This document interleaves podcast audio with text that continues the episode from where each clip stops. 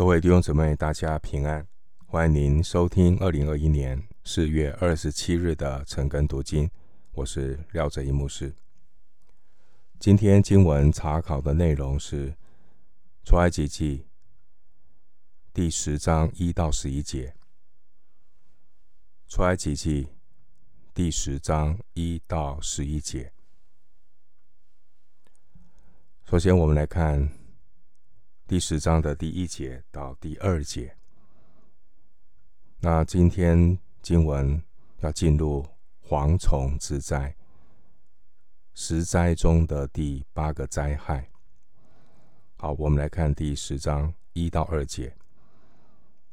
耶和华对摩西说：“你进去见法老，我使他和他臣仆的心刚硬，不要在他们中间。”显我这些神迹，并要叫你将我向埃及人所做的事，和在他们中间所行的神迹，传于你儿子和你孙子的耳中，好叫你们知道我是耶和华。第十章第一节，耶和华对摩西说：“你进去见法老。”我使他和他臣仆的心刚硬。这原文，我使他和他臣仆的心刚硬，时态是完成时，表明了法老和他臣仆已经进入被上帝惩罚的状态，被上帝惩罚的状态。啊前面呢，第九章三十四节告诉我们，当第七个灾害停止的时候啊，那些冰雹、下雨、打雷停止之后，法老和他的臣仆就都硬着心。那现在第十章进入第八个灾害。法老以为应该没事了，没事没事之后啊，灾害停止之后，他依然的刚硬，继续的抵挡上帝的旨意。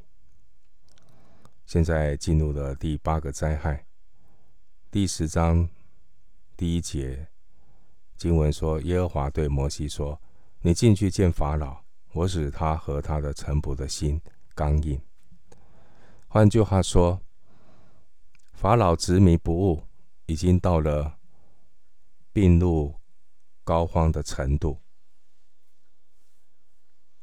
啊，把上帝的宽容的恩典呢，当随便。法老必须要面对他的自食恶果，他必须要为自己的悖逆承担后果。一个被上帝任凭的人是最悲惨的人，啊最好的说明呢，就是在新约罗马书第二章四到五节。罗马书二章四到五节，还是你藐视他丰富的恩慈、宽容、忍耐，不晓得他的恩慈是领你悔改呢？你竟任着你刚硬不悔改的心，为自己积蓄愤怒，以致神震怒，显他公义审判的日子来到。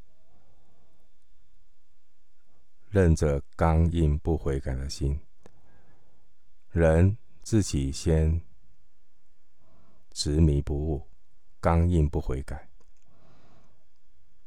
导致后面他谈到的就是积蓄愤怒，神就任凭。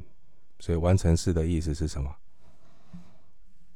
神使法老的心刚硬的意思是什么？就是表示啊，神的刑罚已经是不可避免，没有转圜的余地。特别是第八、第九、第十，为何上帝任任凭法老和他的臣仆刚硬沉沦？那我们必须要。看一看整个事件的发展啊，你看到法老和他的臣仆们，一开始你看到他们啊，只顾着自己的经济利益，恶意的剥削以色列人，让他们呢被欺压做苦工，没有给合理的待遇，不打紧。啊，他们还无理的要求，不给材料，还要如数的交出应该有的砖。这实在是真的叫得寸进尺，欺人太甚。本来就是不公义、不合理。上帝就借着摩西来警告他们。当我们看到圣经记载这个法老，他一意孤行，他拒绝悔改，他一再的浪费上帝给他悔改的机会，上帝收回他的恩典。一个被上帝收回恩典的人，他是一个病入膏肓的人，他也是最可悲的人。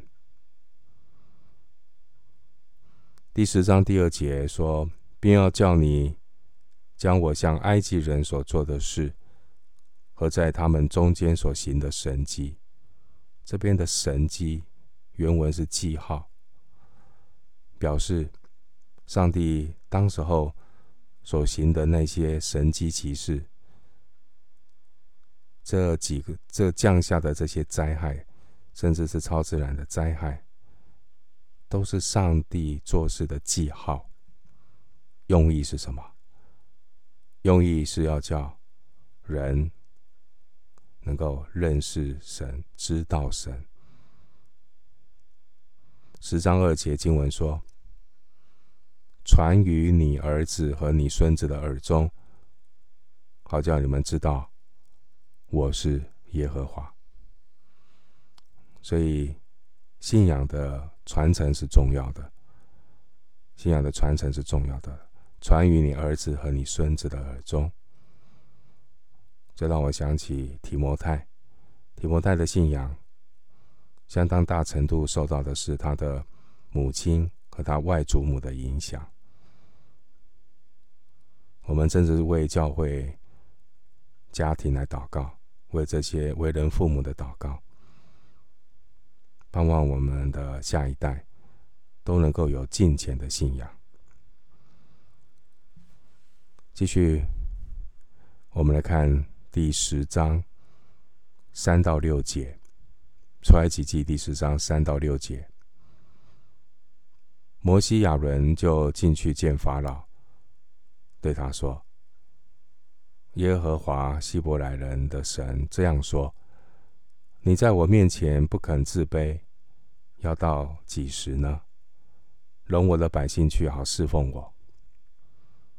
你若不肯容我的百姓去，明天我要使蝗虫进入你的境内，遮满地面，甚至看不见地，并且吃那冰雹。”所剩的和田间所长的一切树木，你的宫殿和你众臣仆的房屋，并一切埃及人的房屋，都要被蝗虫占满了。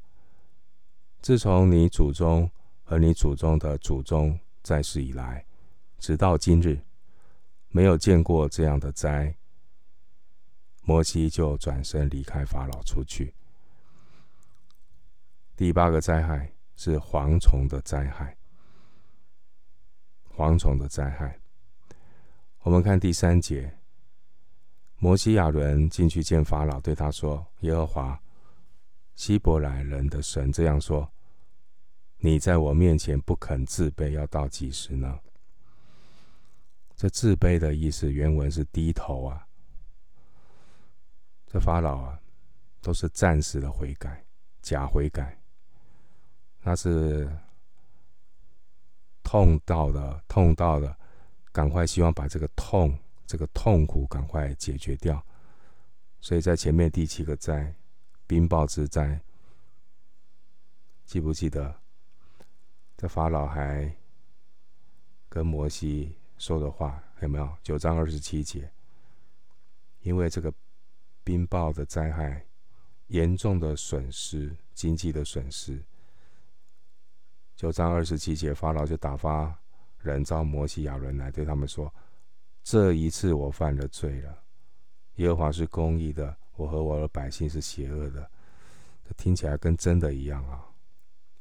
不过呢，说话有端倪。他说：“这一次，那以前都不算数吗？他以前的剥削，以前的那些不公、不合理，那些得寸进尺、欺人太甚的事，都不不算数吗？所以他不过只是因为要逃避那个苦，逃避那个灾害，他必须要假惺惺的跟摩西、亚伦说他他有罪，他犯了罪。”结果呢？这个摩西他呢举手祷告，九章二十九节，他去举手祷告，的确的，打雷停止了，也没有冰雹了。然后呢，九章三十四节，法老见雨和冰雹、雷止住，就怎么样？越发犯罪，越发犯罪。今天其实台湾现在也面对这样的一个。很矛盾的地方，哈。我们看见了基督教在求雨，那我告诉大家，异教也在求雨。那昨天日月潭要下大雨，那你知道普遍的观观感是什么？你知道吗？他们会不会想说：“哎呀，基督教啊，啊这么多大牧师啊，开那个全台湾的祷告祷告会啊？”哦，线上祷告会。最近台湾有很多牧者弟兄姐妹啊、他们就发起要求雨的祷告。可是当日月潭下大雨的时候，我看到那个媒体的报道，他们说什么？有一些网友一些反应的说：“哎呀，那个偶像绕境真的有用哎，啊。”天佑台湾，那个他们的台湾保护神是谁？是耶和华神吗？不是，大家都知道嘛。前阵子的绕境，所以他们的回应是：嗯，绕境有用。好，我们就想到这个法老，灾害过去之后，他依然故我啊，他继续犯罪啊。所以你也知道，看到这边啊。其实啊，摩西已经怎么样看破法老的手脚？台语叫做“看破卡丘”啊，看破他的手脚啊。因为前面他已经啊来了一个什么假谦卑、假认罪，而且已经是现在已经进入到第八次了。我想摩西已经非常的老练。他一定能够查验到底法老的一个心态是什么。所以呢，第四节啊提到，明天我要使蝗蝗虫进入你的境内。明天还要等明天哎。你读的时候会感觉好像神还是给法老有回心转意的机会。的确，神还是这样的给法法老。还有明天呢，那意思就是你的今天要不要赶快赶紧改变呢？不过因为是已经是第八次了哈，你看到他讲完这话之后，摩西没有等法老的回应，圣经怎么说？他就转身离开法老出去，转身离开法老出去。你没看到第六节，他理都不理你，因为摩西心里非常的清楚啊，这一次的灾害已经是势在必行，并且到了后面的两个灾害——黑暗之灾，以及击杀埃及长子与头生牲畜的灾害，神呢，就是直接降下灾害，不再宽容。我们继续来看第十章第七节。法老的臣仆对长老说：“法老说，对法老说，这人为我们的为我们的网罗要到几时呢？容这些人去侍奉耶和华他们的神吧。”埃及已经败坏了，你还不知道吗？这蝗虫的灾害啊，这打击是很大的。对于呢以农业立国的埃及而言、啊，是最令人感到害怕的。这将会造成对埃及经济的打击，那个损失是非常严重啊。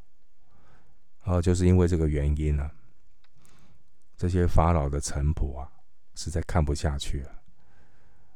他们说：“如果哈、再这样，你知道前面啊，其实前面你知道那个冰雹之灾，那冰雹之灾，你去读那个九章三十一节的时候，冰雹带来的那个农作物，农作物的损失是什么？是麻和大麦。”麻和大麦，可是呢，麻和大麦损失了，接下来的农作物是什么？小麦和粗麦。那你可以想想，这个麻和大麦已经啊被冰雹摧毁啊，接下来的农作物小麦和粗麦，紧接而来的是什么灾？蝗虫。弟兄姊妹，知道什么叫做蝗虫过境吗？蝗虫过境，寸草不留啊！看到没有？这个法老叫做死鸭子嘴硬。这些法老的臣仆啊，感觉还是头脑比较清楚啊。这前面那个冰雹已经带来的农损严重，如果如果接下来是不知道是什么灾啊，可是刚才听到摩西说蝗虫，这下他们心里一凉，那还得了？那还得了？那不把我们整个是逼到绝境吗？那完全农作物都损失了，所以他们要劝法老啊，你不知道法老，呃，法老啊，你不知道埃及已经败坏了，再这样走下去不对，但他们不敢直接把。这个耶和华降灾害的问题归咎给法老，啊，他们是臣仆啊，再怎么样都要委婉嘛，不敢直接对法老说，啊，那他们呢怎么样？只好怪摩西喽，啊，怪摩西最直接，啊，他们直接怪罪摩西说，摩西是埃及人的网罗，有没有？第十章第七节，都是摩西害的。那很多人啊都没有好好的自我反省，千错万错都是别人的错，那自己也不负责任，也不愿意呢负好好的来回到神的面前，只有怨天尤人。所以真正的出路就是悔改、认罪，回到神的面前。这些埃及的臣仆们呢，他们呢？就帮这个法老出主意，说啊，那干脆就容许他们去侍奉耶和华他们的神吧。啊，那经文说“容这些人”，“人”这个字原文是复数，它翻译成壮丁男人或丈夫，可以翻译成壮丁男人或丈夫啊。法老的臣仆建议法老，那没关系啦，就。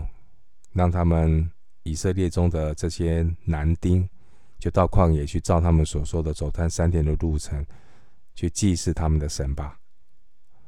但是没关系，男人走，老人、妇人、孩子全部留下来，扣留在埃及当人质。这样呢，也不必担心这些以色列的男人会一走了之。哎，换句话说，他们用亲情做威胁。继续看第十章第八节。于是摩西、亚伦被召回来见法老。法老对他们说：“你们去侍奉耶和华你们的神。但那要去的是谁呢？”哦，法老终于现在这个时候了，知道了代志大条啊，大事不妙啊！啊，赶紧就把这个摩西、亚伦再召见回来。啊，这是法老第一次。